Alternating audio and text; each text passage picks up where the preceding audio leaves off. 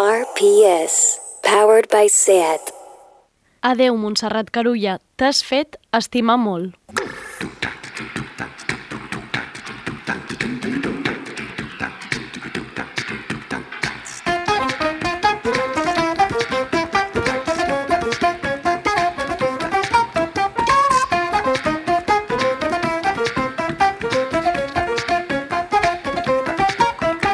Tardeo, con Andrea Gómez.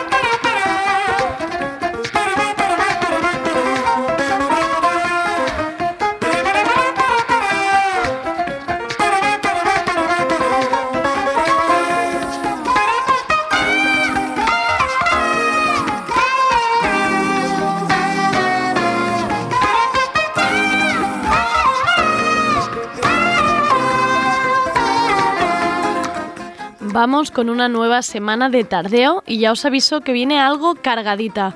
Me huelo que van a ser tardeos largos los de esta semana, pero nada como la magia del podcast para partirse en varias escuchas del programa y escucharlo en distintas tomas. Y dadas estas instrucciones de uso como si no supierais cómo funciona la vida, pido perdón por adelantado, os cuento que volvemos al coge papel y boli para hablar con Monse Pujol y Paco Escribano del Miniput. El Miniput es la muestra de nuevos formatos televisivos que podrá seguirse de forma online y gratuita este sábado 28 de noviembre. ¿Qué se está viendo en las televisiones de otros países? ¿Cómo se está innovando? Luego llegamos al espacio de Lucas Ramada, que en su disección de los componentes de un videojuego hoy le toca el turno a la música. Juntamos en charla a tres compositores musicales de videojuegos para que nos cuenten su experiencia en este mundo, cómo es el proceso creativo, qué referencias tienen, etc. Ya sabéis que no son solo juegos. Ahora sí, que empiece tardeo. Estamos en Instagram, YouTube y Twitter. Búscanos. Somos Radio Primavera Sound.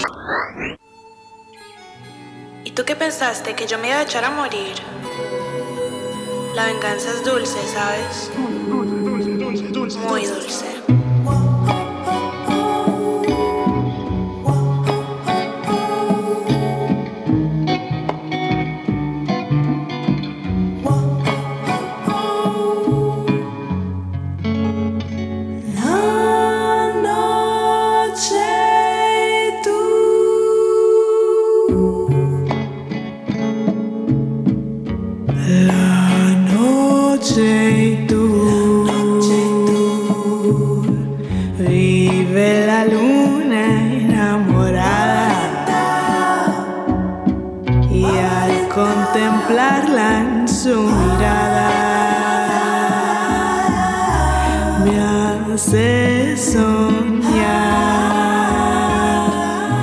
Bueno, esto que estamos escuchando es una absoluta maravilla. Caliucci sacaba la semana pasada su segundo álbum bajo el título Sin miedo del amor y otros demonios. Trece temas, todos en castellano. Y este tema que estamos escuchando, escuchando abre su nuevo álbum y se llama La luna enamorada. que vive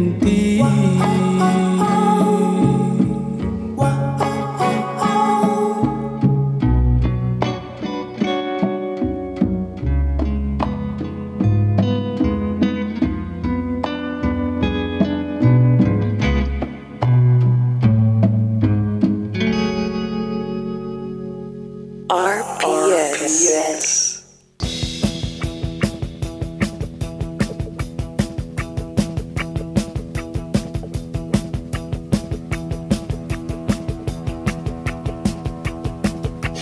La guillotina.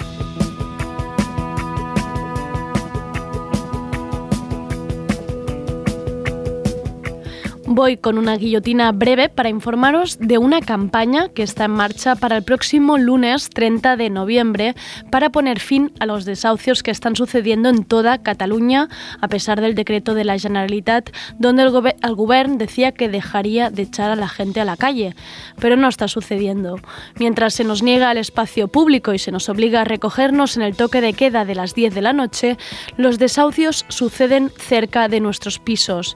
Desde varios colectivos de apoyo a la vivienda digna de toda Cataluña, se quiere señalar que las subidas de precio de alquiler, los desahucios y el moving tienen un culpable en forma de fondo buitre.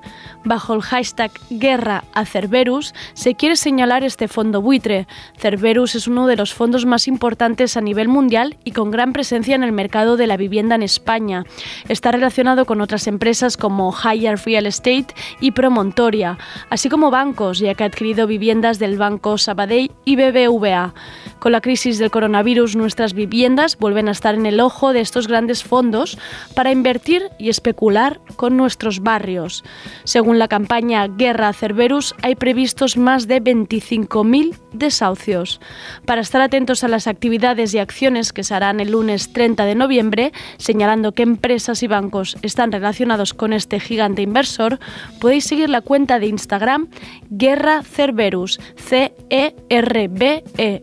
C-E-R-B-E-R-U-S. Por favor, no más especulación a costa de nuestra vulnerabilidad.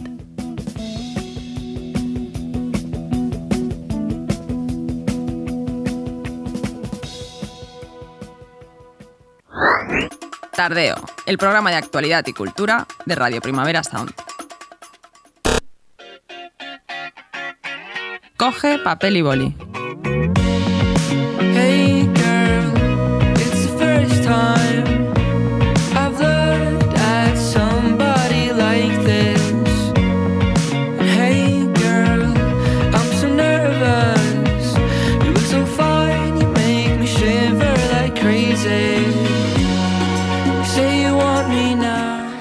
Y vamos ahora con la sección que podríamos llamar Siguen sucediendo cosas aunque todo sea imprevisible y complicado. Coged papel y boli porque este sábado 28 de noviembre se celebra el Miniput, la muestra de televisión de calidad de Barcelona. Es un día repleto de proyecciones de programas que se hacen alrededor del mundo y que son innovadores, diferentes. La verdad es que yo que he asistido otros años es divertidísimo ver lo que se hace en otras teles. Hay cosas absolutamente locas y divertidas a la vez que educativas. El, pro- el programa es de 10 de la mañana a 9 de la noche. Habrán proyecciones, así como debates y mesas redondas con responsables de programas de otros países. Debido a la situación actual, como imaginaréis, la programación será toda en formato online. Así que si algún año te lo habías perdido por no poder acercarte al CCCB en Barcelona, esta es tu edición. Podrás seguirlo desde donde quieras, en directo, a través de la web miniput.cat.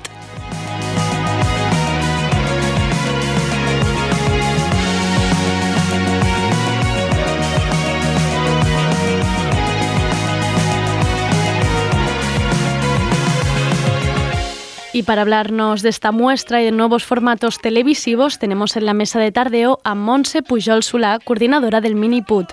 Hola Monse, ¿cómo estás? Hola Andrea, todo bien, muchas gracias por invitarme. Eh, ¿Nerviosa ante, ante la llegada de la muestra en estos momentos así un poco extraños? Ha sido un otoño un poco inestable y sí que ha habido muchos nervios, pero esta última semana es como que ya está todo hecho, ya no hay lugar a cambios, entonces es, un poco más tranquilo. Sí que ha habido esto de que ayer lunes se, empezó como la desescalada, pero ya fue como demasiado tarde y seguimos igual, así que está como bastante controlado, esperamos que no cambie mucho más. No, además es lo que hablábamos fuera de micro, que al final, aun- a, pesar de lo complicado que pueda ser cambiarlo todo, em, trasladar alguno- algunos festivales como este a formato online hace que para muchísima gente que antes le era, le era imposible, básicamente porque no están en Barcelona, pues tenga un- una mayor posibilidad de seguimiento, ¿no? Sí, así es. Y además como es la única muestra de programas de televisión pública de todo el mundo que se hace en el Estado, pues sí que es muy interesante de que llegue a cuanta más gente mejor. Recuerdo cuando publiqué la programación a principios de octubre que me escribía gente de Madrid, en plan, pero ¿se hará o no se hará? Porque quiero venir y quiero organizarme y era como... Claro. Mm, haremos lo que todo lo que se pueda para que se haga, pero es difícil, así que sí, que se haga online es una ventaja para aquellas personas que no pueden venir cada año en Barcelona. Claro. Em, Monse, un poco para que quien no haya venido nunca o quien no haya oído hablar, en Miniput siempre apuntáis que no es un festival, que em, lo concretáis mucho, ¿no? Que es una muestra, que es una muestra. Exacto. ¿Por, por, por qué de hacer esta apreciación? Bueno, es porque es, es, como un formato un poco diferente y, y, lo que caracteriza un festival es que en general hay premios, uh -huh. ¿no? Eh, tampoco se trata de un mercado de formatos de televisión que también suele haber a nivel internacional, que es donde se va a comprar y vender. Tampoco es eso, el miniput es simplemente como un, una muestra, un aparador, un, como una cata de programas de, de, televisión de todo, de todo el mundo. Y el Miniput se celebra siguiendo el formato de input, uh -huh. que eh, sería como un congreso de, como de estudiosos y de, de ciencias, pues en ese caso de, de, creadores y de productores de programas de televisión de cadenas públicas de todo el mundo. Entonces, el input se, se celebra cada año en mayo y el Miniput muestra una versión, una selección de los programas que se han pasado anteriormente en Input. Este año Input no se pudo celebrar, entonces el Miniput lo que ha hecho es recoger programas que nos habían interesado de ediciones anteriores, pero por tiempo no habíamos podido seleccionar en nuestro Miniput. Y este año los hemos recuperado pensando un poco en la situación actual y, y, de algún modo demostrando que los temas que trata la televisión mm. pública a veces pueden ser atemporales. Siempre trata tema, temas de actualidad, pero también trata temas que son como más universales, más atemporales.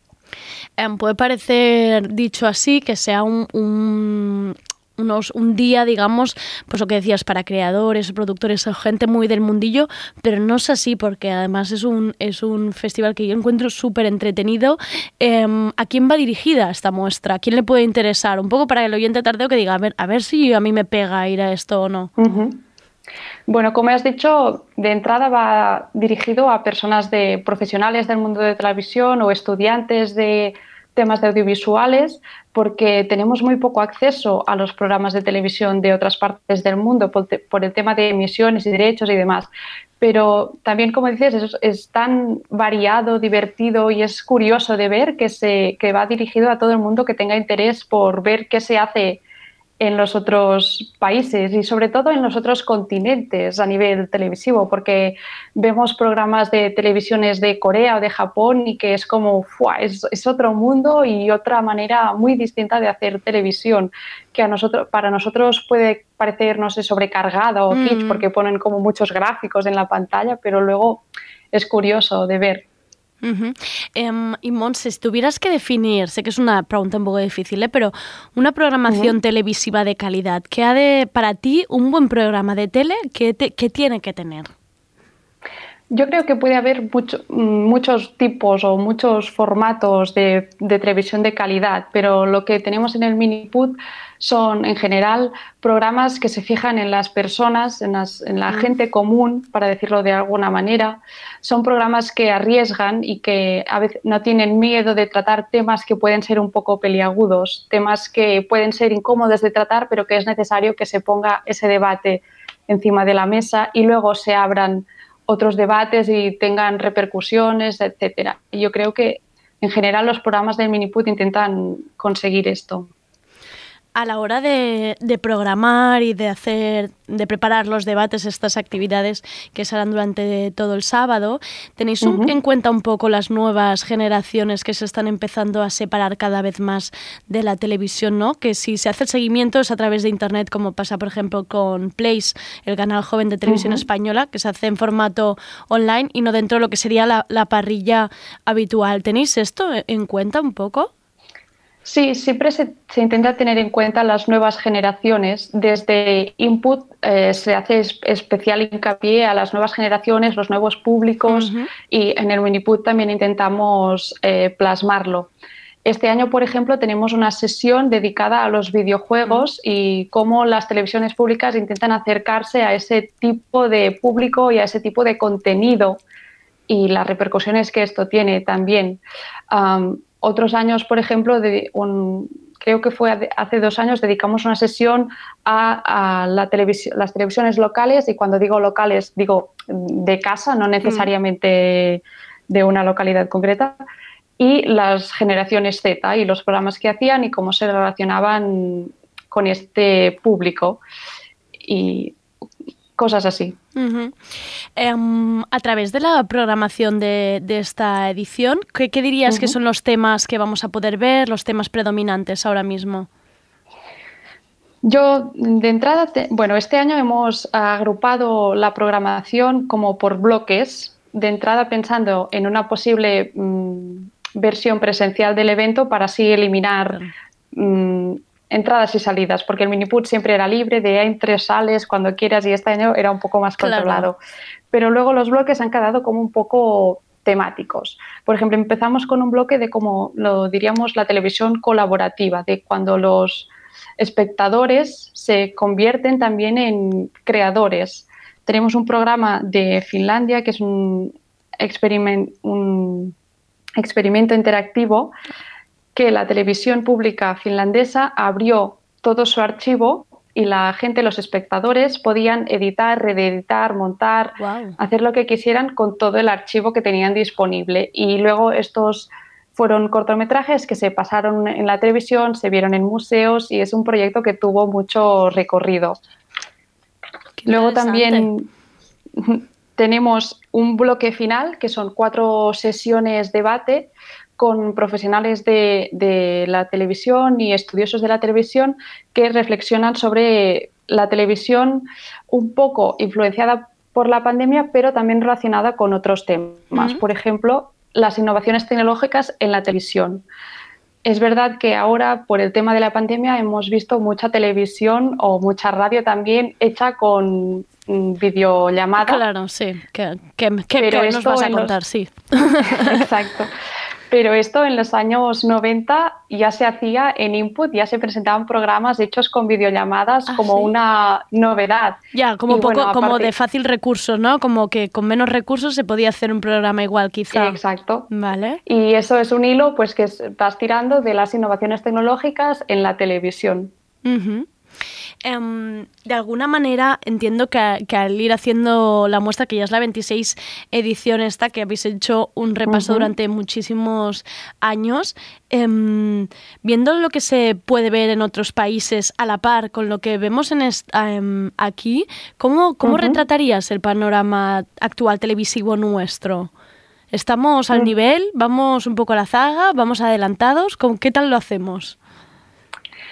Yo creo que estamos navegando mm, un poco como todos y hay cosas en, en las que las televisiones de aquí están a lo mejor avanzadas, hay cosas en los- las que a lo mejor eh, vamos un poco atrás, Mm.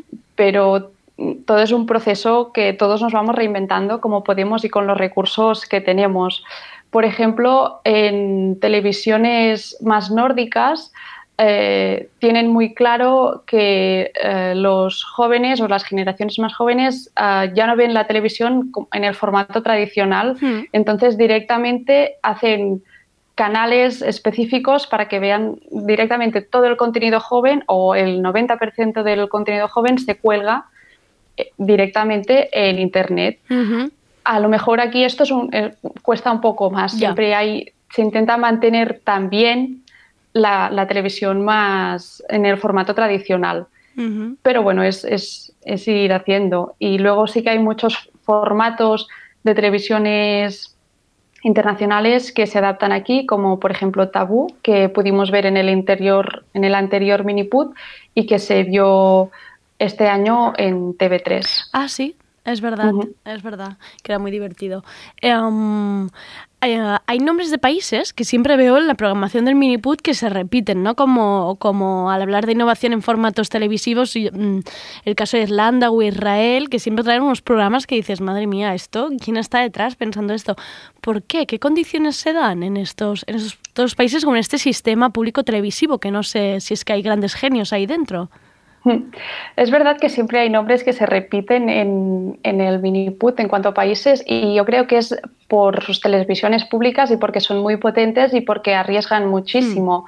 Por ejemplo, siempre vemos programas de Dinamarca o de Bélgica, de Holanda, porque son televisiones públicas muy potentes. Por ejemplo, el año pasado de Dinamarca vimos un programa que se llamaba Mi vagina y yo, ¿Mm? Que era directamente mm, planos de, de vaginas y luego había el, el equivalente con mm, penes. Y no había censura en el programa, se emitía así y claro, esto sí que me preguntabas antes, estamos a la par, yo creo que esto en nuestra Claro. televisión sería imposible. Claro. Y sí que era muy explícit- explícito, pero a la vez era muy anónimo, era Claro. como... Ya. Entonces, esto yo creo que era el punto a favor. Y estos son, en algunos países las televisiones públicas son muy potentes y ya desde un primer momento son mm, países que tienen más programas seleccionada, seleccionados en input y entonces también tienen más números de poder ser seleccionados en miniput. Y por ejemplo, en el caso de Estados Unidos, ah, su televisión pública, que a lo mejor no es tan potente como las televisiones privadas, Mm. Tienen mucho más potente el tema de los documentales. Dale. Son documentales ah, muy financiados, con mucho más dinero que los documentales de aquí, por ejemplo. Entonces son documentales muy potentes y siempre también hay algún documental de Estados Unidos. Es- en, este, en esta edición tenemos un documental de Estados Unidos sobre eh, el, el supremacismo blanco en Estados Unidos, que también es un tema que está como Claro. en la orden del día. Por Claro. desgracia, está en la orden del día. Este me interesa mucho. Em, Montse, y ahora, claro, me preguntaba cuando decías em, hay algunos países que tienen como más presencia en el input. Entiendo que nosotros también participamos con programas de aquí en el input. Así es. ¿Alguno que haya causado furor o que hayan dicho fuera, bueno, esto es una maravilla, esto lo vamos, lo vamos a adaptar? Porque claro, tampoco no nos enteramos y me- no sé si el Furasté se está haciendo ahora en Dinamarca o en Finlandia. Bueno, de hecho, el Furasté es un formato danés, si no me equivoco, Vaya. que se adaptó aquí. Fue al revés. Es un formato danés que Me se pensaba adaptó que habíamos aquí. estado ahí rápidos y no, no- no es ni nuestro, jo. Bueno, fuimos rápidos al adaptarlo, pero no al, no al crearlo. Eh, pu- ahora sé que, que hay un formato de Altarrat que se llama Entre Ovejas, que sí que ha estado comprado y ha sido adaptado, Mm. pero no, no ha pasado por input porque este año no ha habido. Claro, claro, que lo contabas antes. y no te, sé, no te sé decir qué países lo han adaptado, pero sé que lo han adaptado. Pero al revés sí que tenemos aquí muchos programas que se han adaptado, como el Furasté o como Radio Gaga, que era un formato belga que se adaptó a Movistar Plus. Mm. Eh, tenemos también Trincheras, que fue un programa de TV3, que luego que el formato original se llamaba At War. Mm. Y bueno, sí que el año pasado, en 2019, 19, cua- en el último input, los programas de aquí de, de casa que fueron seleccionados fueron el documental de TV3 La Agenda a la Escala Sí, ¿eh? sobre el referéndum y el, el formato que creó también el Terrat que se emitía por Instagram Live que se llamaba Poliamor. No tenía ni idea de este. Sí, era un programa emitido por, bueno, no sé si Instagram Live o Instagram TV o una- Vale. una, cosa de estas de Instagram, Vale. emitido en directo Ah, y, y era un, un experimento interesante. Ah, mira. Um, Monse, ya para acabar, eh, si alguien te dice, no, el sábado esto tengo un ratito, ¿qué no se puede perder el sábado? Algo que digas, no, es que esto va a ser imperdible para la muestra que vamos a hacer el sábado, que no se pierda esto. Una recomendación tuya. A mí personalmente me gusta mucho el programa que ya he mencionado, que se llama Our Land y que es este experimento interactivo de la televisión finlandesa. Es muy interesante ver cómo la gente edita, corta y, y monta su propio cortometraje con material de archivo. Y yo creo que las cuatro sesiones especiales, las últimas cuatro sesiones, también son muy interesantes y pueden generar debates muy interesantes. Pues Monse, muchísimas gracias por entrar a Tardeo. Em, ya sabéis, coged papel y boli y apuntad. Miniput, muestra de televisión de calidad de Barcelona, pero que será en formato online, así que se puede seguir desde donde sea que estéis este sábado 28 de noviembre de 10 de la mañana a 9 de la noche. Muchas gracias, Monse. Muchas gracias a ti, Andrea. Adiós. Adiós.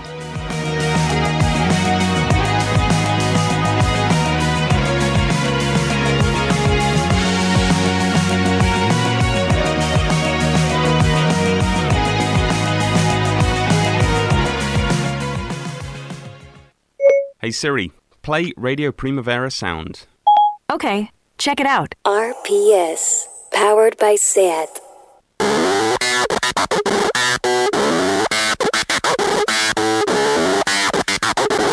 Solo son juegos, con Lucas Ramada.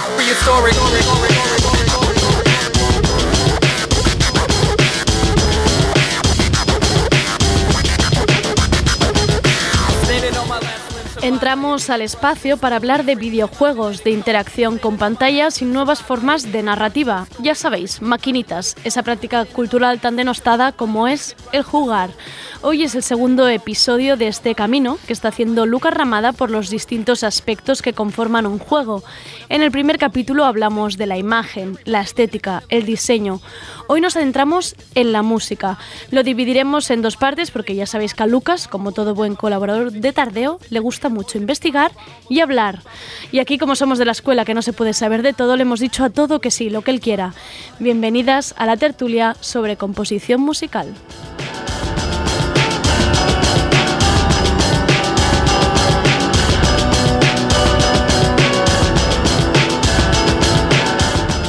Y ya tenemos en la mesa a Lucas. Hola Lucas, ¿qué tal? Hola Andrea. Pues bien.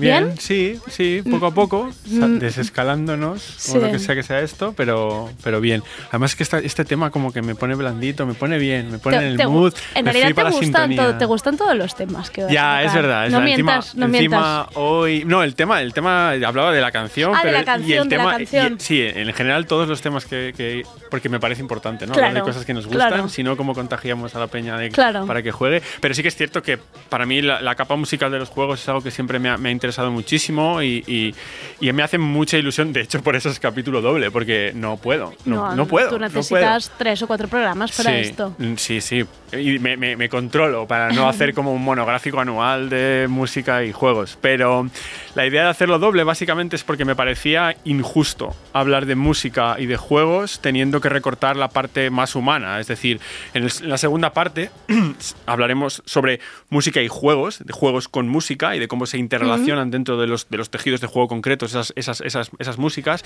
Pero me parecía fundamental en otro de los objetivos de este programa, que es que la gente conozca a la gente maravillosa que hay haciendo cosas con los juegos en nuestro entorno, hablar con gente que se dedica a ello. Claro, iba a decir ponerles cara, pero en este caso va a ser ponerles voz, que es lo voz, importante. Mucho voz. mejor poner voz siempre. Sí. Eh, am, vamos a ver quién son los protagonistas de esta tertulia tan bonita que has organizado y montado toda tú. Esto quiero que la, la gente lo sepa porque es que Lucas es el currante número uno. Él No. viene ahí con sus 25 papeles y todo organizado. Eh, vamos con las presentaciones, Lucas. Sí, Vamos. eh, empezamos.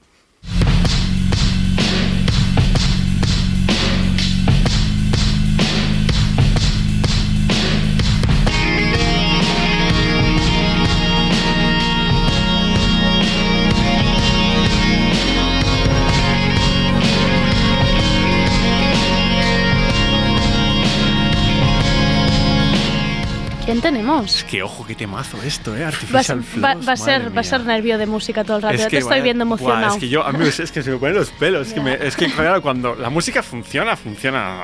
a- o sea, como a saco, es incontrolable.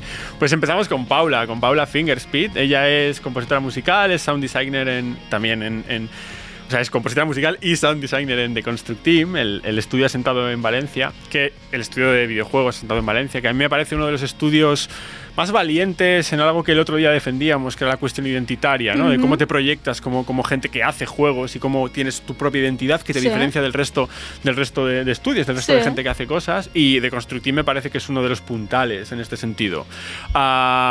Y bueno, ella es, ella es eh, la que se encarga de, la- de eso, del, del diseño de sonido y de las composiciones de las músicas, etc. Y bueno, juegos, me- juegos, por ejemplo, como The Red Strings Club, que es el juego, es la, la banda sonora que está sonando ahora, es pertenece a este juego y que también queremos celebrar y, y, eh, que sale ahora el- la banda sonora en, en vinilo, ¿verdad, Paula? Hola, Paula, bienvenida a Tardeo. Hola, muy buenas. ¿Cómo estás? Muchas gracias por invitarme. Efectivamente, sale en vinilo ahora ya en diciembre. Muy emocionada. ¿Es, es tu primer vinilo? ¿Es tu primer...? eh, Efectivamente, es la primera vez que Oh. publicamos en vinilo. Qué bien. Queríamos hacerlo de salida, pero claro, mm, es, es bastante curro, bastante organización y nada, ya pues tocaba ya, ¿no? Iba haciendo hora de hacer un mucha en gente físico, ¿eh? pidiéndolo también. Mm. También, claro, porque de salida, ¿no? Pues tienes la duda, ¿no? De esto realmente va a vender, porque Claro. no sabíamos si iba a salir bien el juego y- o no, o qué. Mm. Y claro, ya con el tiempo, pues se ve que ha ido bien, ¿no? La banda sonora vende, mucha gente lo pide, pues mira, pues se ha hecho al final. Qué bien. Bueno, hablamos de Red, de Red String Clubs, pero es que es un nombre difícil de decir el del Sí, juego, ¿eh? sí, no es fácil. ¿eh? Eh, pero, pero Pa- Paula tiene muchas bandas sonoras a su espalda ya con The Construct Team. de- o sea, Gods Will Be Watching fue como el, el- el primer gran juego de The Construct Team, que ya tiene, ya tiene tiempo, pero además juegos pequeñitos, más. más eh, a mí me parece muy interesante lo, lo que habéis decidido llamar la colección sobre ensayos sobre la empatía, Essays on Empathy. Um, ¿Cómo llega alguien, Paula, a hacerse compositora de juegos? ¿Cómo llegas tú a The Construct Team? ¿Cómo es, cómo exactamente cómo te enmarcas en toda esta cuestión? Cuéntanos un poco. Pues yo llegué de rebote total, la verdad. Bien. Porque, eh, claro, o sea, yo hacía música por, por hobby total, por diversión. Y, y de hecho, cuando empecé a hacer música para videojuegos, llevaba como un par de años que no hacía música realmente, porque me rendí un poco, ¿no? Porque había perdido un poco la motivación, la verdad. Y claro, encontré en internet a Jordi de Paco, fundador de Construct Team, que empezó a hacer videojuegos por su cuenta muy pequeñitos y ningún juego tenía música. Así que le dije, oye, mm, ¿quieres colaborar? Te hago la música para algún juego, tal. Y nada, pues eh, de ahí jueguito en jueguito pequeñito y cuando nos dimos cuenta estábamos trabajando en un proyecto comercial grande Qué guay. y salió bien, así que ya tocó el siguiente y el siguiente y... o sea, y fuiste, tú quien tendió la primera mano para componer la música. Sí, sí, y fue un poco de probar, ¿no? A ver si cuela.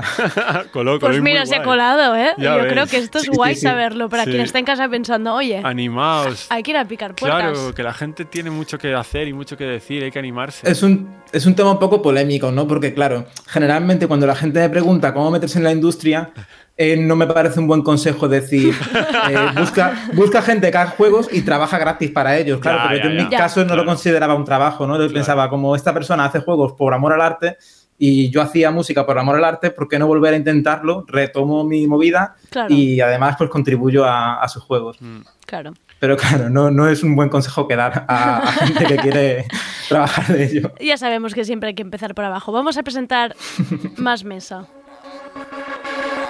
happening.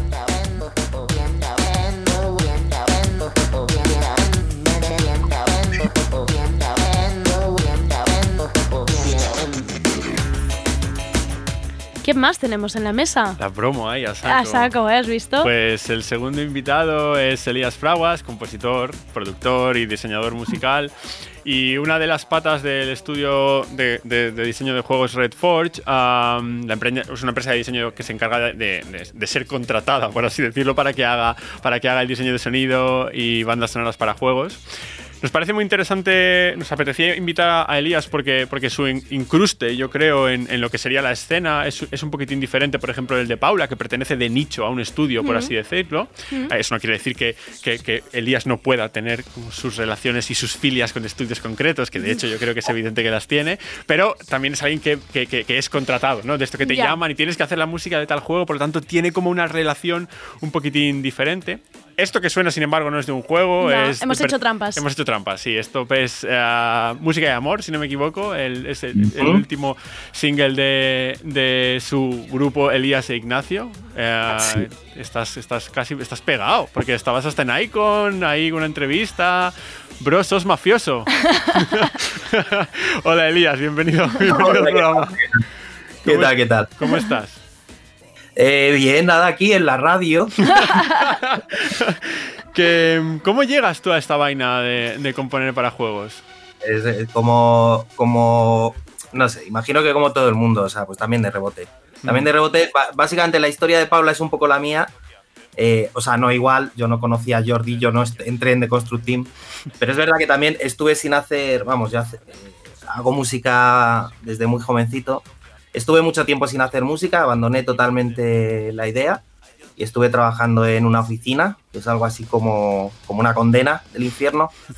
Y, y- y, pues me lancé a esto, pues en el momento que me, que me fui y un amigo me lo propuso, mi, mi- mi amigo y socio Alberto Rojas de Reforge me dijo, empezó a hacer música videojuegos y dijo, ¿y por qué no haces esto? Y dije yo,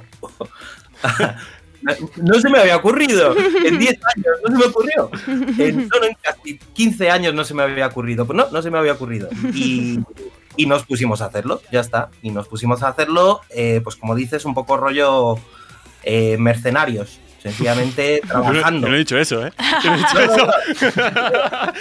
Pero desde el punto de vista de que, de que nos contratan, ¿no? Y, y- y bueno, y independientemente de que nosotros tengamos nuestros proyectos personales y tal, pues lo que hacemos es trabajar, trabajar para otra gente. Mm.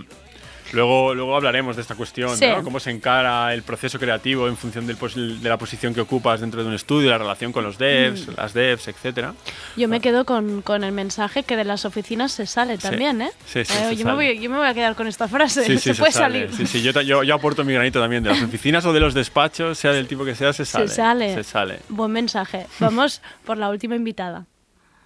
The killer clenched the gun in his pocket. Life is a threat, he thought. A threat that I can cut whenever I want. The priest counter rosary beads. We're part of God, he thought. And he can make his return whenever he wants. Es que no lo quiero bajar este temazo yo porque no sabes la de veces Yo- que me lo he puesto hoy. Ya, ¿eh? O sea, yo te he ido mandando como cositas, No, no, que esto, en bucle. tal, en bucle. Este en sí, a bucle. mí me pasa también, ¿eh? Que, que yo cuando veía la escaleta digo, buf, tenemos un riesgo de tirarnos como demasiado tiempo escuchando música. que, Pero- el- que el- todos los problemas sean ese, Claro. Realmente, claro. además, bueno, estamos en Radio Primavera Sound, o sea que tampoco debería ser un problema. Pues lo que suena es, eh, bueno, es también como medio canción trampa, porque Sí, es un sí. muy buen enlace, porque es una colabo entre Elías y nuestra tercera invitada, que es Bea. Be- En redes es, es, es Veicoli, Veicoli ah, por si queréis chafardear, si queréis Ujú. googlear, si queréis comprar sus canciones, comprar las canciones de todo el mundo, por favor, que la gente tiene que comer.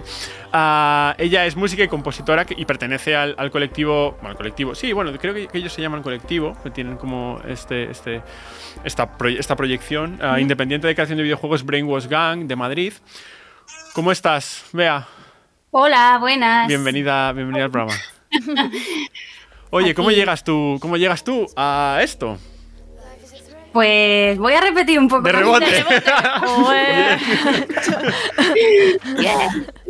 Eh, de rebote. De Vivan los rebote. rebotes hoy al final, ¿no? Oye, muy bien. De super rebote, además. Eh, yo eh, acababa de terminar la carrera que decidí estudiar, que era fisioterapia. Imagínate. Y, mm, y bueno, pues como la mayoría de la gente estaba yo ahí perdida en la vida y, y bueno, a mí siempre me había gustado pues cantar un poco y tenía una guitarra, bueno, lo típico. Y entonces eh, mi novio, eh, un saludo a Edu, eh, eh, pues él, igual que ha contado Paula, estaba empezando a hacer juegos así pequeñitos, no comerciales.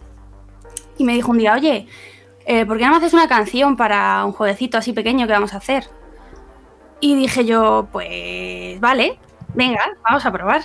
Y hice algo así muy sencillito y tal, y, y la verdad que Di no quedó muy mal. Di nombre de juego. ¿Qué juego es? Se llamaba Look at Your Feet.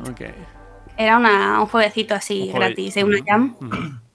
Y, y nada, cuatro años después o algo así, eh, aquí estamos. Me quedé.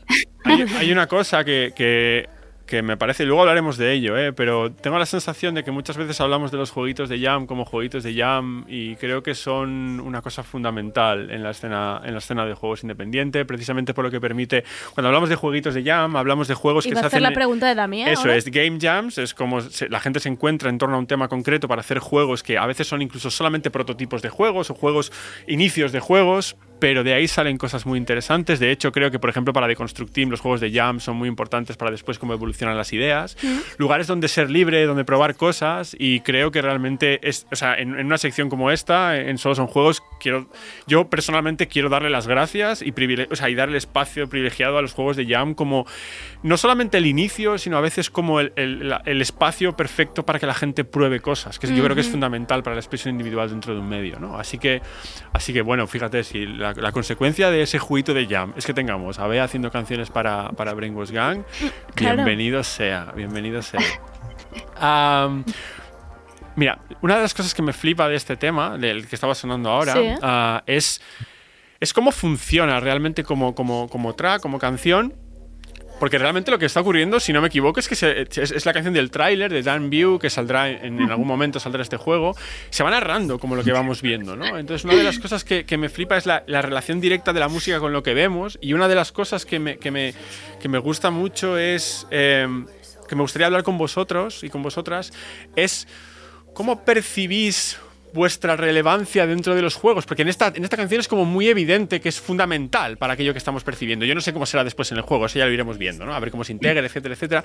Pero me gusta mucho, me gustaría mucho hablar para cómo, cómo, cómo, cómo encaráis el proceso de creación respecto a los juegos, desde qué situación se parte, cuál es la situación ideal para partir, si os dan un guion previo y empecéis a construir a partir de ahí, si os dan imágenes, si, si os piden como ideas sueltas. O si ah, sois el último de la fila. si sois el último de la fila en función, y esto creo que también será importante en función de quiénes sois dentro del, del- del equipo Claro. de trabajo, si, si yo qué sé, si por eso, a lo mejor eh, los que, las que pertenecéis a un estudio de base, pues estáis desde el principio, a lo mejor a los mercenarios como Elías le dicen, haz esto y ponme barniz, que es una frase que dijo en, en- en otro, en, otro, en otra entrevista que le hicieron.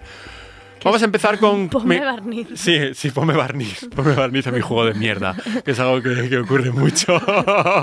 Eh, Paula, eh, ¿cómo, cómo, cómo empezáis vosotros el trabajo? Bueno, supongo que cada juego cambie, ¿no? Pero ¿cuál es, por ejemplo, para ti la situación ideal? ¿Te gusta tener una materia prima previa? ¿Te gusta...? ¿Cómo va el tema?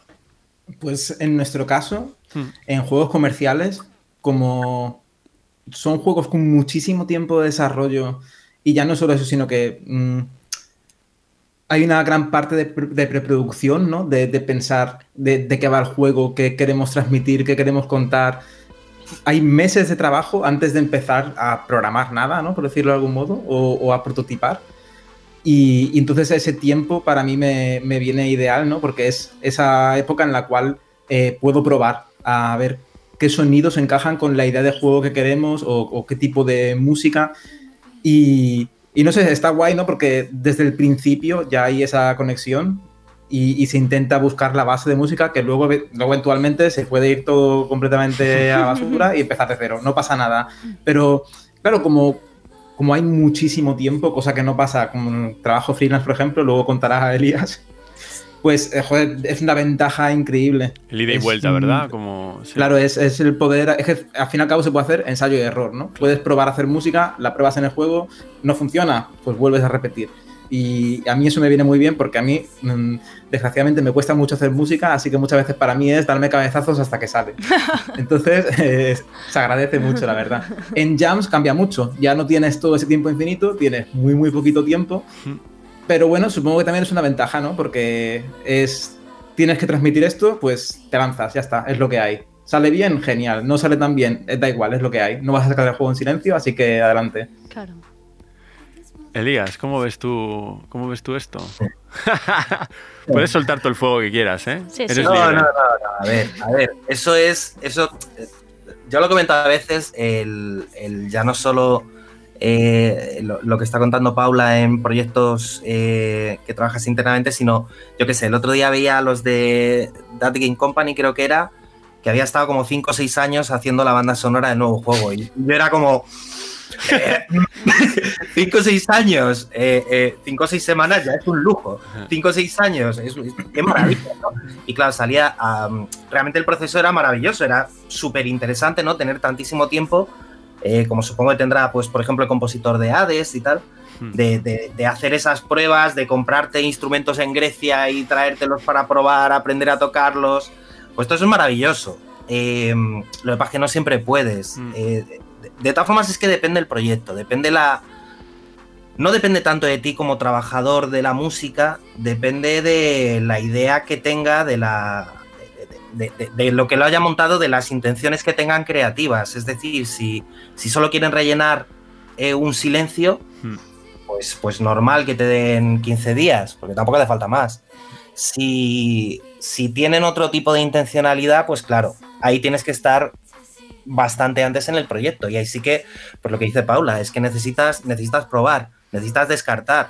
Hmm. El, el- yo pongo el ejemplo de cuando, cuando se grababan discos en, en los 90 y cuando se compraban discos en los 90, eh, que decían, decían las bandas de, "Bu- bueno, pues hemos, hemos grabado 45 canciones, ¿no? O Smashing Pumpkins, eh, 90 canciones, ¿sabes? Para elegir 15, ¿no? Sí, esa es la forma de hacer un disco o es una forma de asegurarte de que vas a hacer un disco eh, muy redondo, que vas a sacar un, un proyecto redondo. Pero normalmente no tienes. No, no. Ahora ya, sobre todo, que no. Ya la música no se hace en estudios, todos. eh, eh, en las tres que estamos aquí hacemos la música en nuestra casa con los medios que tenemos peleándonos con, con los cables y las guitarras. Estoy viendo el estudio de Paula. Mucho cable, en vez de mucho texto es mucho cable. Desgraciadamente. mucho cable, mucho botón, mucha rueda, mucho problema. De repente tienes estática y no tienes nadie que te solucione el problema. Tienes No. que arreglar tú tu. Son otros. Eso es otra filosofía distinta, pero respondiendo brevemente, depende muchísimo del proyecto, pero es, es la, el, el- el estudio, el creador, quien decide lo que quiere. Hmm. Si tú quieres una música especial o con un sonido especial, pues vas a tener que darle tiempo y también recursos y, y- lo, que, lo, lo que sea que le haga falta para generar esa música. Ha llegado un momento. Es que yo tengo, una, tengo algo dentro. Y es que me da un poco de rabieja el exceso de grandilocuencia en según qué bandas sonoras. Es decir, decías, esta, esta es ideal tener 6, 7 años, etcétera. Pero hay veces tengo la sensación de que hay muchísimo juego, especialmente juegos largos. Yo, yo decía otro día en Twitter como que para mí esto es una excusa para volver a defender que la duración eh, ideal de un videojuego son 45 minutos. Pero después de eso, después de- podemos hablar de eso después.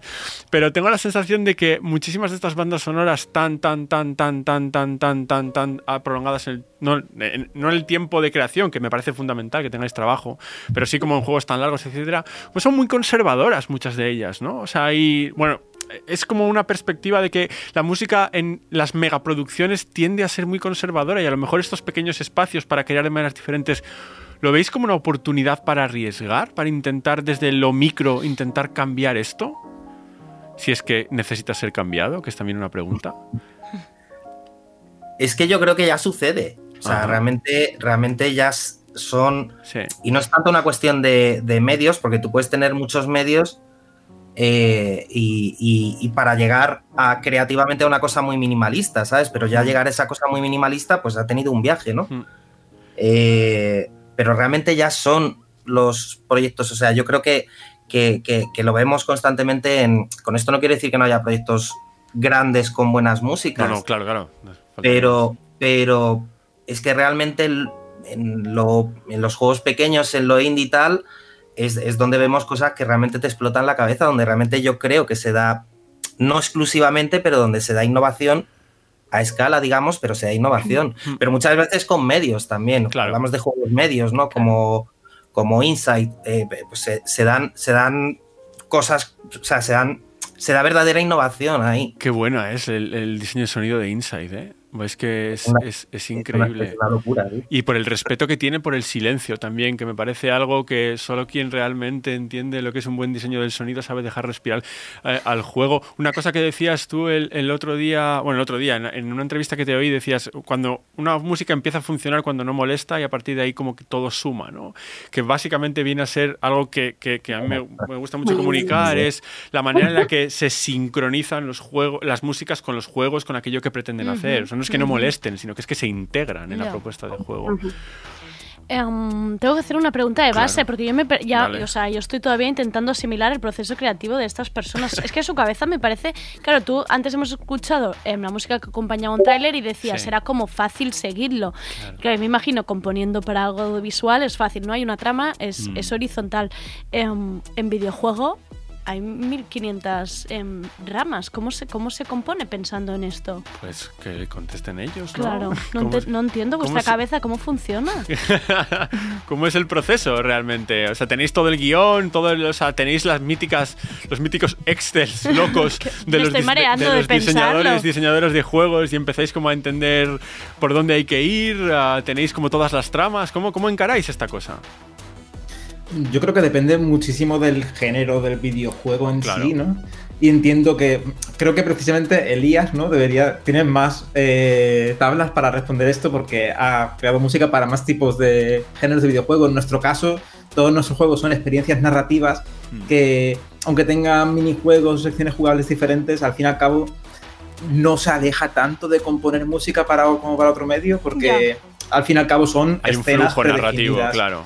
Claro, lo único es precisamente algo que además choca un poco con lo que habías comentado antes, que es que, claro, eh, ya no es una escena de una serie, de una película que dura dos minutos y medio y puedes calcular la música perfectamente Claro. para ese tiempo, Claro. sino que ya de pronto tienes que hacer una música que, que, que si, si es alguien que lee muy rápido y se lo hace en 10 segundos, eh, la disfrute aunque sean 10 segundos, Ah, y que si es alguien que lee pues mm, muy muy lento o a lo mejor es un streamer que está jugando al videojuego con una audiencia y se pone a hablar con el chat y deja sonando la música 20 Ya ves, minutos Claro. que no llegue un momento que diga Hostia. hostia no aguanto más la música El loop, ¿no? Esto- El loop Sí, ahí. Claro, es claro. algo que me parece muy, muy, muy increíble de los juegos pequeños de Construct Team. Paula, realmente, eh, eh, los, esos, los, los jueguitos de los que hablaba antes, cómo funciona, el, el- el- cómo te acompañan constantemente, aunque a veces son 15 minutos de juego, a veces son 30 minutos de juego, pero la manera en la que visten la experiencia, eh, a- o sea, a mí, a mí, a mí, me, a mí me encantan, me encanta Claro, esto. pero precisamente es que esto tiene mucho que ver con cosas que habéis dicho antes de, Sí. eh, por ejemplo, que haya juegos que tengan una sonora muy, muy larga. Es que, por ejemplo, eh, The Renaissance Club es un juego que en tres horas lo puedes tener finiquitado, Sí, pero es que la banda sonora dura una hora y media,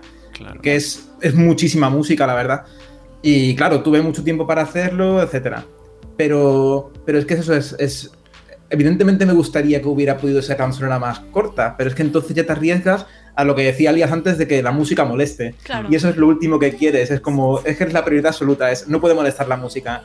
Y a mí personalmente no hay nada que me moleste más en un videojuego que notar el bucle de 20 segundos y escuchar, durante- escuchar 5 minutos el bucle de 20 segundos, que además es algo que pasa mucho en novelas visuales y demás. Ese momento Y- y- en el no que puedo. el juego se convierte No en un puedo. ascensor. ¿eh? y es como. sí, sí. Exactamente. Voy a hacer de fanboy ahora saco. Vale, pues- Porque claro. quiero que volvamos a escuchar un fragmentito de Moonlight de, de Vehicle y quiero que hablar con ella de este tema. Y voy a decir que es para mí, como, como, yo entré en Momento, esta canción. momento Fan a saco. Vamos a escucharlo.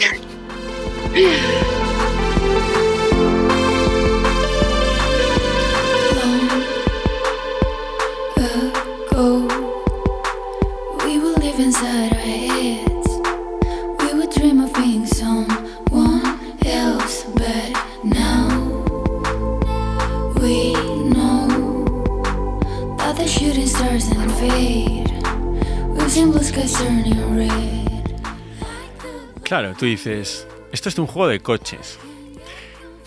Y claro, y- pero no es, o sea, ese es el tema, no es un juego de coches, es un juego sobre ir en coche, que no es lo mismo realmente. Y muchas Es un veces poco cuando drive, ¿eh? Claro, la movida es que cuando hablamos de, a veces de la relación entre el juego y la música, a veces cuando pensamos en innovación, pensamos en cómo se integra la música como mecánica dentro de bla, bla, bla, bla, cuando realmente hay una cosa fundamental en esta canción es cómo modifica absolutamente la atmósfera experiencial de la persona que está jugando este juego.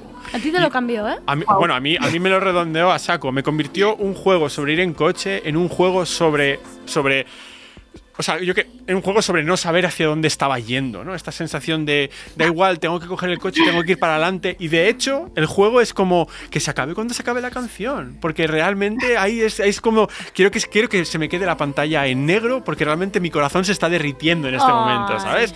Encima, como Bueno, los- bueno. Sí, porque realmente se está muriendo la la pantalla. experiencia, la experiencia del juego es muy guay y está totalmente catalizada por, por- por las dos canciones que hay, ¿no? Entonces, me parece que no, no son separables. La, la selección de diálogos, los personajes, la mecánica de juego que tienes que ir como derrapando en un atardecer, el atardecer que va cayendo, todo encaja y si quitas una de las partes, el juego se rompe. ¿Cómo nace este juego? ¿En qué, ¿Cómo entras tú? ¿Dónde entras tú? Realmente... Si tenías libertad. Claro, También tenías libertad. ¿Cómo, cómo, ¿Cómo fue el proceso?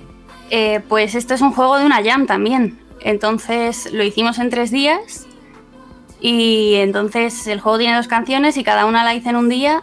Y la verdad que eh, me encanta hacer jams porque pierdes un poco, no sé si la vergüenza o, o qué es, pero como no puedes pensar porque no tienes tiempo, eh, pues acabas haciendo cosas que a lo mejor en otro momento no hubieras hecho porque dices, es que esto yo no sé si tal o cual, y te lo piensas demasiado y no lo haces. Mm. Pero en este caso, bueno, y en casi todos nuestros juegos, la verdad, tengo muchísima suerte y me dejan muchísima libertad y, y no les importa explotar, digamos, la música desde el punto de vista, desde el punto de vista que a mí me, me gusta y como yo disfruto haciéndola. Mm.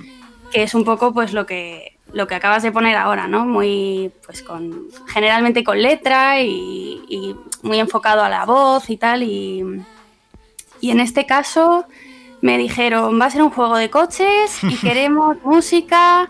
Y me dijo, Blinding Lights de The Weeknd. Y dije yo, vamos, esta es la mía.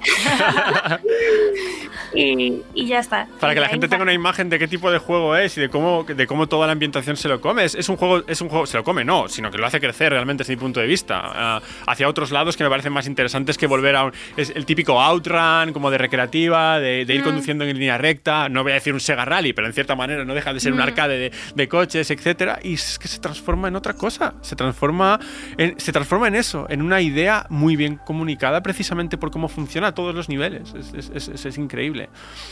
Hablando de incidencia, de la sensación de que tu música tiene incidencia en el juego, que me parece que para vosotras como creadoras tiene que ser importante, ¿no?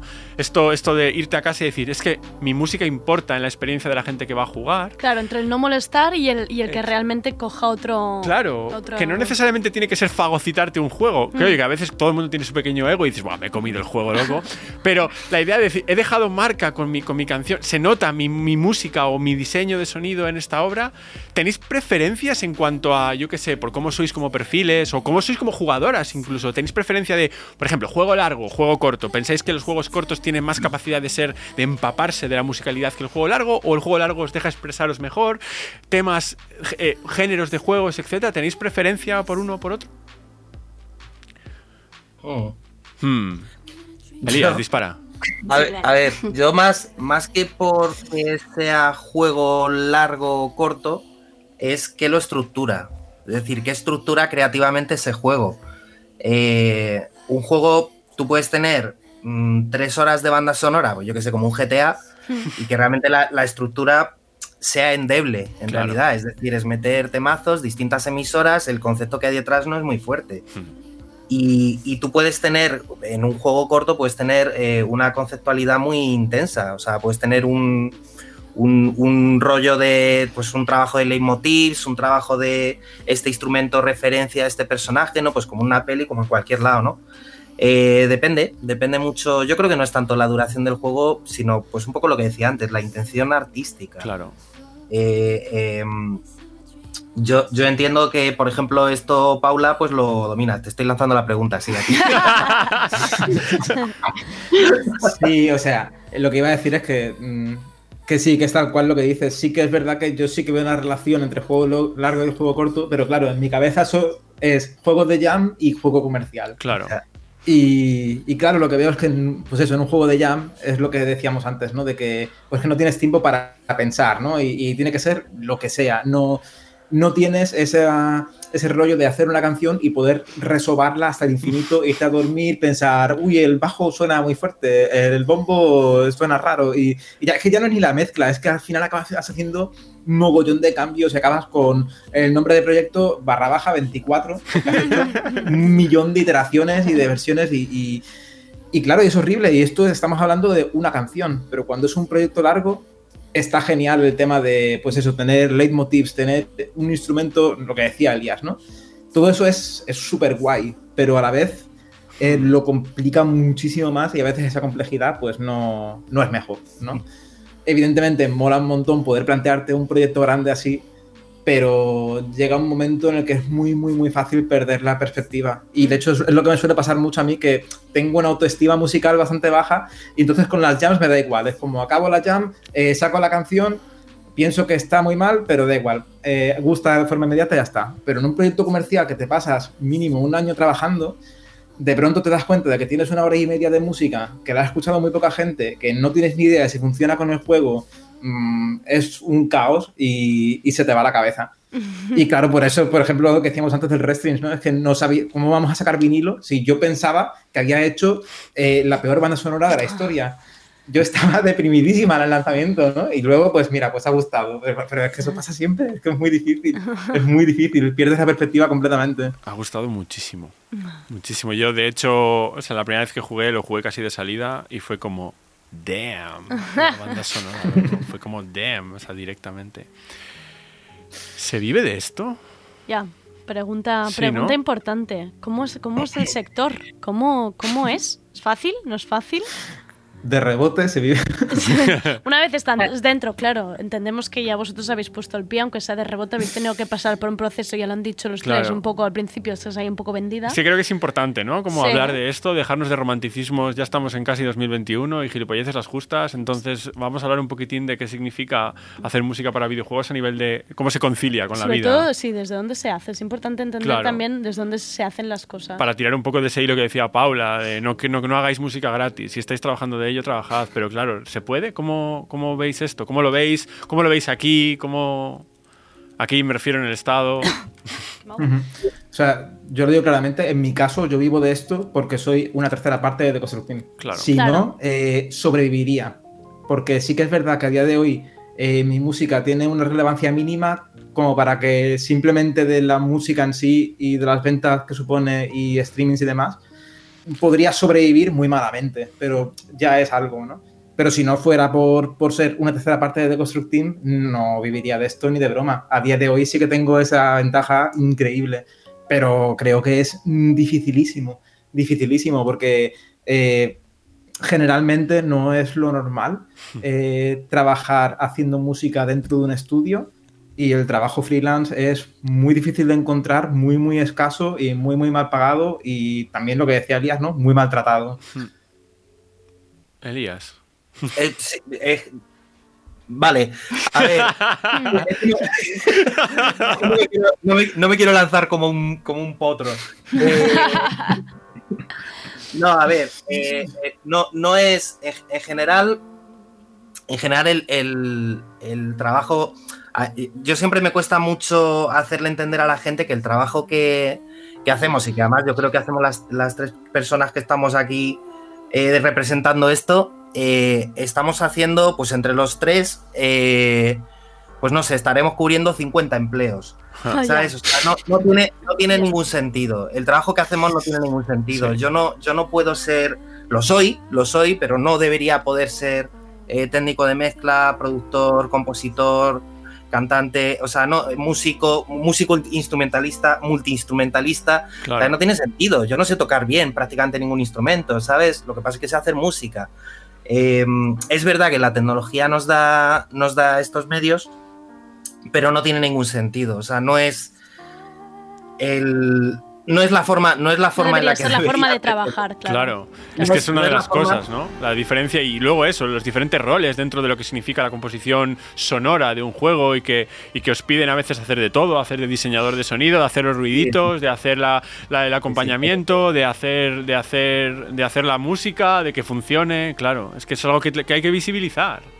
Es, es bonito, es bonito, eh, y creo que también por eso lo, lo estamos haciendo, eh, pero es lo que dice Paula, vivir de esto eh, no tiene mucho sentido, en realidad, o desde luego puede, puede tener algo de sentido planteado a determinados niveles, ¿no? Pues como ese, ese, ese cuando estás en ese nivel alto en el cual es, eh, que hay muy poquita gente, ¿no? Ese- esa cumbre, pues ahí puede tener sentido, ¿no? Pero de ahí para abajo lo que hay es, eh, eh, pues básicamente precariedad. Hmm. Y si no lo planteas como un, como con una perspectiva globalista, eh, directamente no tiene sentido. O sea, no, no, no intentes hacer música para videojuegos españoles porque no tiene sentido. No, no, no vas, no. O sea, quiero decir, el- desde la perspectiva de Constantin, sí desde la perspectiva de, de, de Brainwash, sí como con un estudio, con un, con un proyecto artístico, pero tú no, no hay dinero en España, nadie tiene dinero, somos todos somos todos poco menos que mendigos, no solo, no solo en la música, en cualquier Claro. área creativa, en el fanzine, en la ilustración. O sea, yo, yo vivo rodeado de, de la bohemia y la bohemia es jodida. La bohemia, la bohemia es una mierda.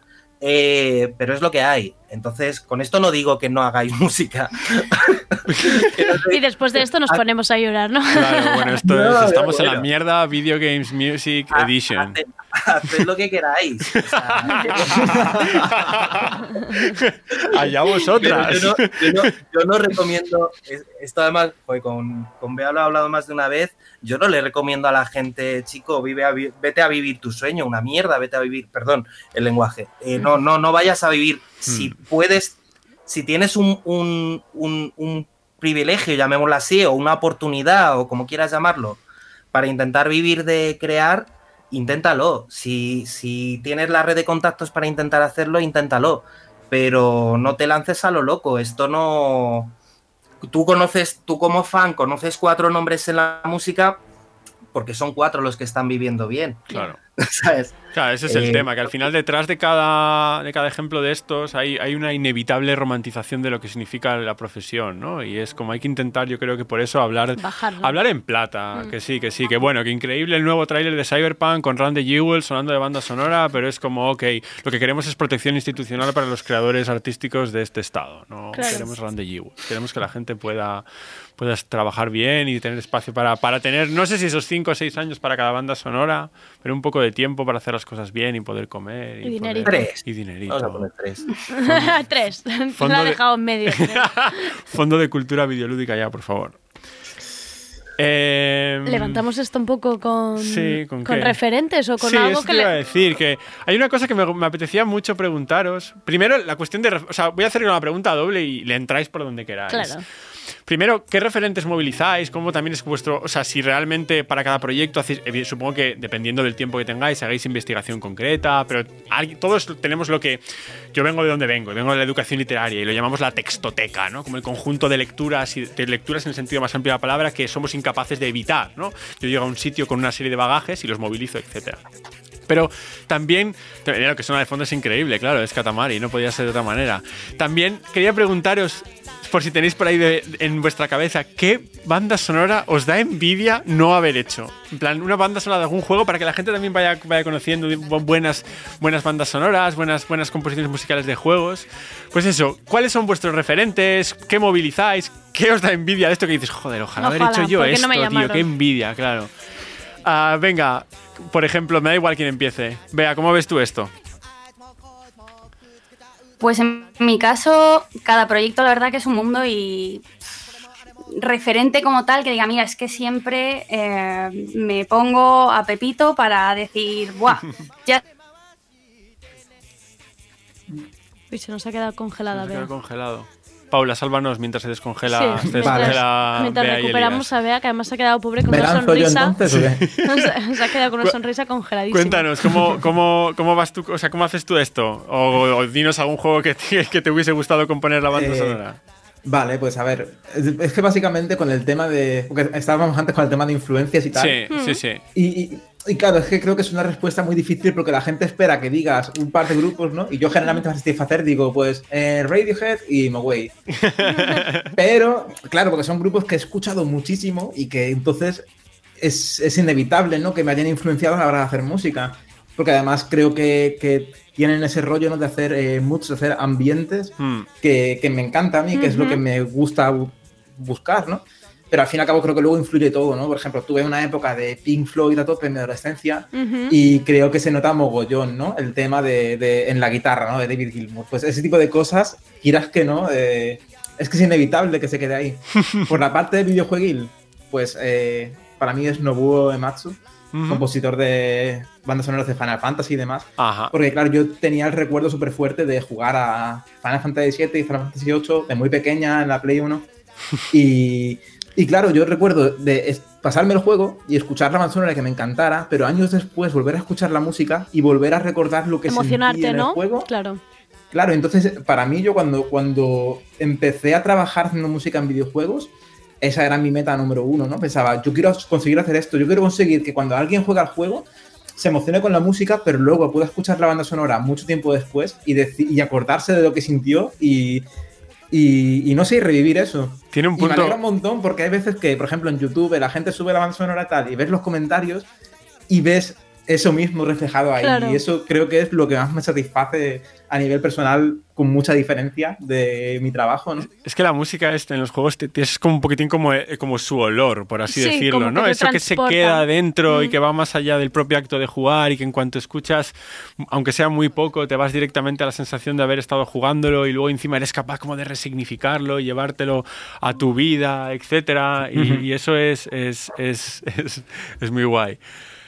Ah, recuperamos. Se han, hemos- ido, se han ido a llorar al baño Sí. un rato después de ese discurso. Estáis mejor, os habéis desahogado ya. O a tomarse una- un chupito. Nos. Paula nos ha dicho sus referentes y estaba, estaba antes, de, antes de iros a llorar, estabas, Bea, contándonos un poco los tuyos. Ah, sí, pues creo que estaba diciendo que al final te inspiras un poco, o en mi caso, lo que pilles en ese momento, ¿no? Claro. Que a veces sí que es muy evidente y a lo mejor mis compañeros me dan, me dicen, mira, escúchate a este grupo y hazme algo parecido. Aunque luego acabo haciendo lo que me da la gana, pero más o menos la intención está ahí.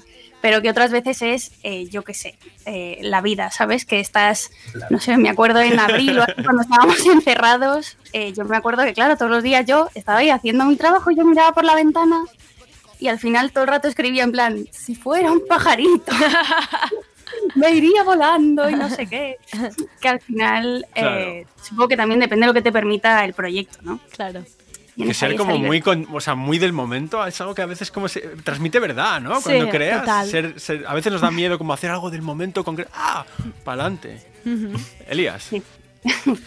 Yo, eh, se me han olvidado un poco con el jaleo de la. No, pues referentes, juegos que te. O sea, referentes tanto musicales a la hora de componer, como referentes de juegos que, que hayan sido importantes en tu construcción como, como compositor de música para juegos. A ver, voy, no sé, quizá voy a ser un poco mamón. Eh, referente dentro del videojuego no tengo tantos, en realidad. Es decir, yo escucho la música. A mí me gusta mucho la experiencia del- de la música en el videojuego. Hmm. eh, y, y a veces, pues sí, evidentemente la escuchas desde, de- una perspectiva, digamos, de, de, "Mm, qué interesante esto que hace, esto no sé qué, pues bueno, de listillo. Pero, pero, pero no, no, es, no es normal que me ponga a escuchar música de videojuegos, sobre todo, igual que bandas sonoras de películas, tampoco, si, si no es para tomar una referencia precisamente o para, o para ver cómo han hecho esto, para, no, no, por disfrute no me pongo a hacerlo habitualmente. Entonces mis referencias están ahí fuera, están en la música viva. Eh, y, y aparte que precisamente, precisamente como, como, pues bueno, como me defino yo mismo como mercenario, tampoco me puedo permitir estos lujos. Claro. Es decir, si, si, o sea, al final siempre hay parte de ti, es, in- es inevitable. Al final, por mucho que, que tengas una, una perspectiva de que lo que estás haciendo es meramente comercial, una transacción y tal, es mentira. Siempre hay una parte de ti. Porque las estructuras, la música que has escuchado, las melodías, los cambios, muchas veces los cambios tonales simplemente están en ti. O sea, los, los tienes asimilados de todo lo que te gusta. Entonces mis referencias son todo lo que me gusta. O sea, desde, no sé, de- electrónica, muchísima electrónica. Eh, lo que pasa es que al final haces, traduces, eh, tú puedes hacer un tema orquestal Hmm. Y que la estructura sea una estructura pop, Claro. o sea, una estructura electrónica. La capa de lo que lo revistes realmente es no es meramente estético, pero, pero es secundario. Lo que tienes es una estructura y la estructura es, es un poco, está un poco lo que te gusta o lo que intentas referenciar, pero siempre hay parte tuya. Y, tiene que ser así, ¿no? Que si no. Si no Es- es si que no es un poco inevitable, queda- claro. es que no, no puedes hacerlo de otra forma. Incluso tú coges dos personas, les pones a hacer el mismo garabato y no va a salir el mismo garabato. La experiencia de cada uno es diferente. Claro. Entonces, eh, y, y respecto a lo que me gustaría hacer o lo que me da envidia, me da mucha envidia los, los pioneros.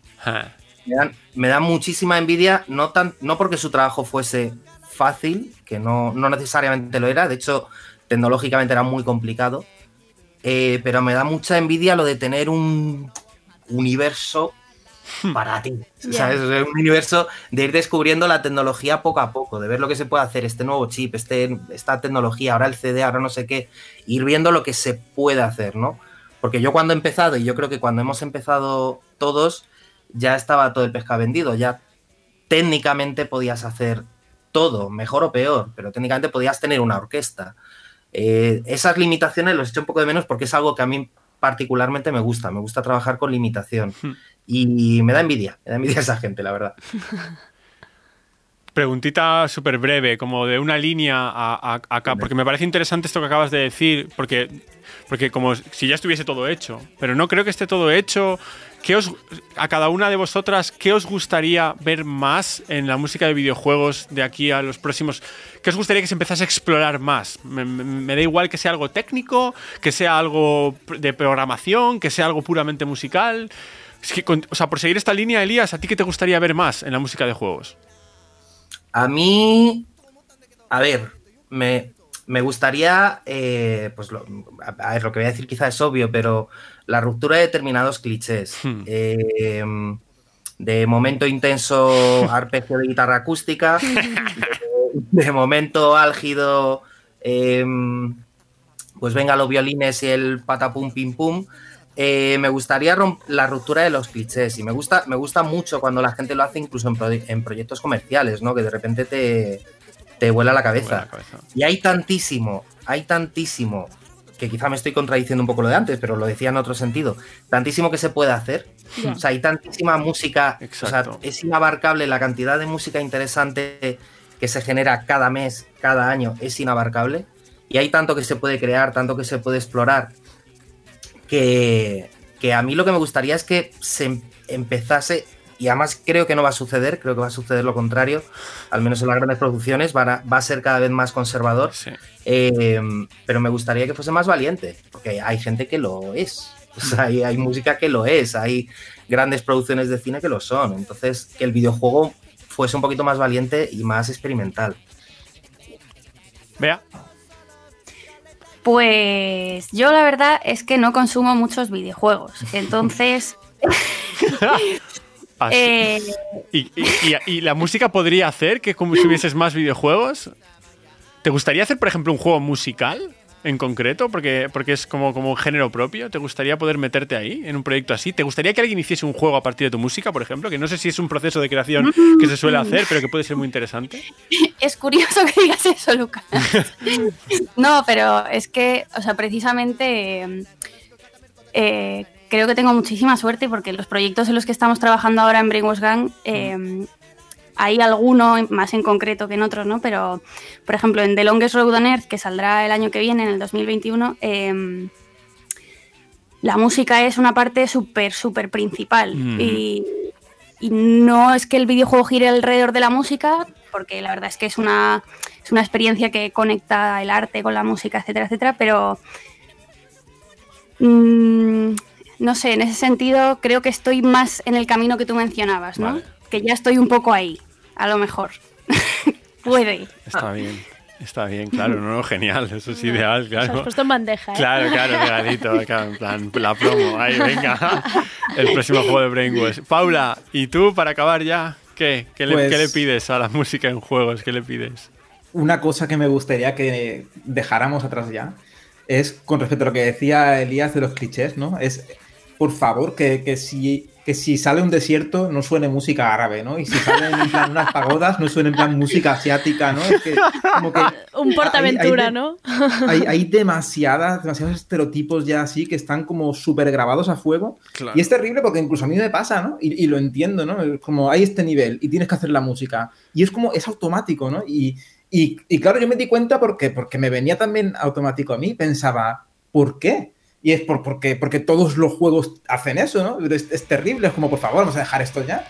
Eh, Es que, es que al final son subgéneros, ¿no? El subgénero de eh, música de fase acuática, música de fase desértica. Y es, es- es terrible, o sea, es algo que personalmente me da una rabia increíble. Pero bueno, también entiendo que muchas veces es que si, si te han pedido que hagas eso, pues lo haces, ¿no? Pero en otras producciones, pues, ¿por qué? Pero bueno, y de cara a que me gustaría, pues me gustaría que el tema de la música dinámica, ¿no? Que, no- que en vez de ser canciones establecidas, sea una, una música programada para que cambie en tiempo real. Me, Mm. me gustaría ver avances con eso, ¿no? Porque es algo que, que se ha normalizado bastante desde hoy, que es muy, muy guay, pero me encantaría verlo un nivel más allá, ¿no? Llevar- verlo en un nivel más complejo. Me, me gustaría muchísimo. Por otro lado, me da miedo porque entonces el resto vamos a tener que adaptarnos. que hacer. pero, pero molaría muchísimo, la verdad. Y, y no sé, también, no sé, creo, creo que igualmente tampoco estamos tan mal, creo yo, la verdad. A lo mejor, mira que soy hater en muchas cosas, pero creo que que sí que es verdad que hay mucho juego AAA mainstream que siempre va a tirar por lo obvio, porque, porque es una producción mainstream, ¿no? No hace falta ser diferente ni nada. Pero por otro lado, creo que, que no sé, que por ejemplo, pues eh, Doom Eternal, sin ser algo súper diferente, ya destaca porque la música no es la habitual que tenemos en videojuegos con una producción tan brutal, ¿no? O, El próximo o, día, el próximo de- programa va a ser un monográfico donde yo voy a defender que Doom es un juego sobre bailar. Porque para mí es un juego sobre bailar. Es un juego de ritmo, Es un juego sobre bailar metal en un pogo. O sea. Y precisamente de lo que, de lo que decías de la música adaptativa y de, de- de- un buen ejemplo es este, este disco de la música para el infinito de 65 Days of Static eh, para el No Man's Sky, que es un primer buen paso en este sentido, yo creo, que encima funciona bien como álbum, pero que luego encima en el juego funciona muy bien. Este tema que estamos escuchando ahora se llama Asimov, que a mí me parece una delicia, y acabamos como con épica, acabamos dando Vamos increíbles arriba. las gracias a, a las invitadas. Em, bueno, gracias Luca por montar esta super mesa, por meternos de lleno, yo que no tenía ni pajolera idea de qué iba esto. Gracias a Paula, Elías y Bea em, por vuestra sinceridad y por, y por aportar desde dentro de este mundo tan interesante vuestra, vuestra experiencia y también este listado de deseos con el que hemos acabado. y que hacen falta mejores jugadoras en el sentido de que gente que, que explore más, que sea más atrevida para jugar, para que los creadores y creadoras puedan experimentar, que no haya miedo y que, Y que se el- le dé al valor final también a este... la cultura del videojuego no sea conservadora. Que, que, s- que sea capaz de atreverse porque tiene gente detrás que la apoya y para eso es importantísimo que gente como, como, como Paula, como Elías y como Bea digan lo suyo, digan lo que tienen que decir y que sigan pudiendo expresarse como quieran. Muchas gracias por entrar a Tardeo. Venga, vosotros. Muchas gracias. Adiós. Hasta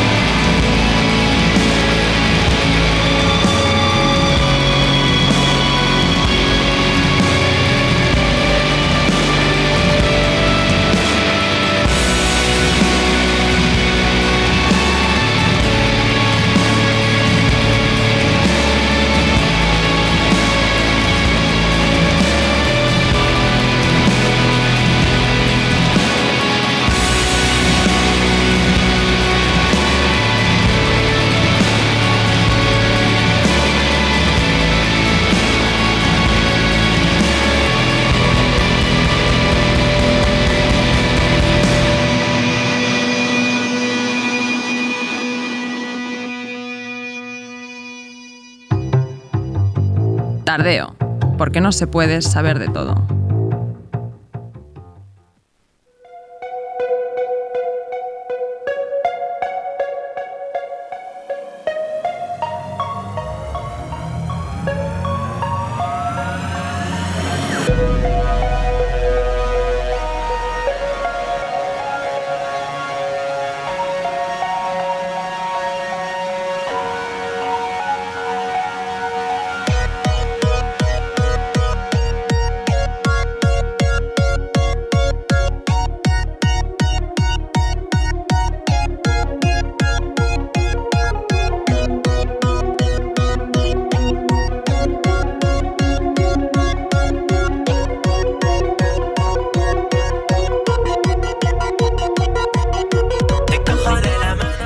Vamos ya con este tema de mi querido Stephen Please, que se llama Providencia.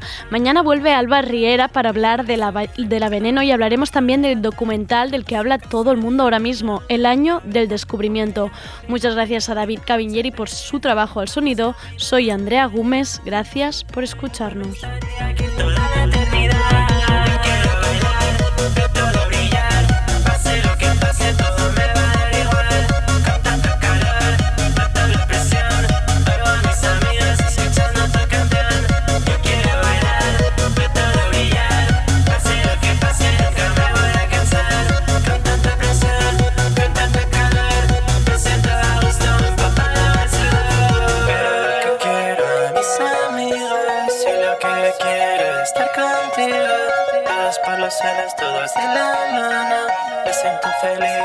acabe el verano, pero lo que quiero.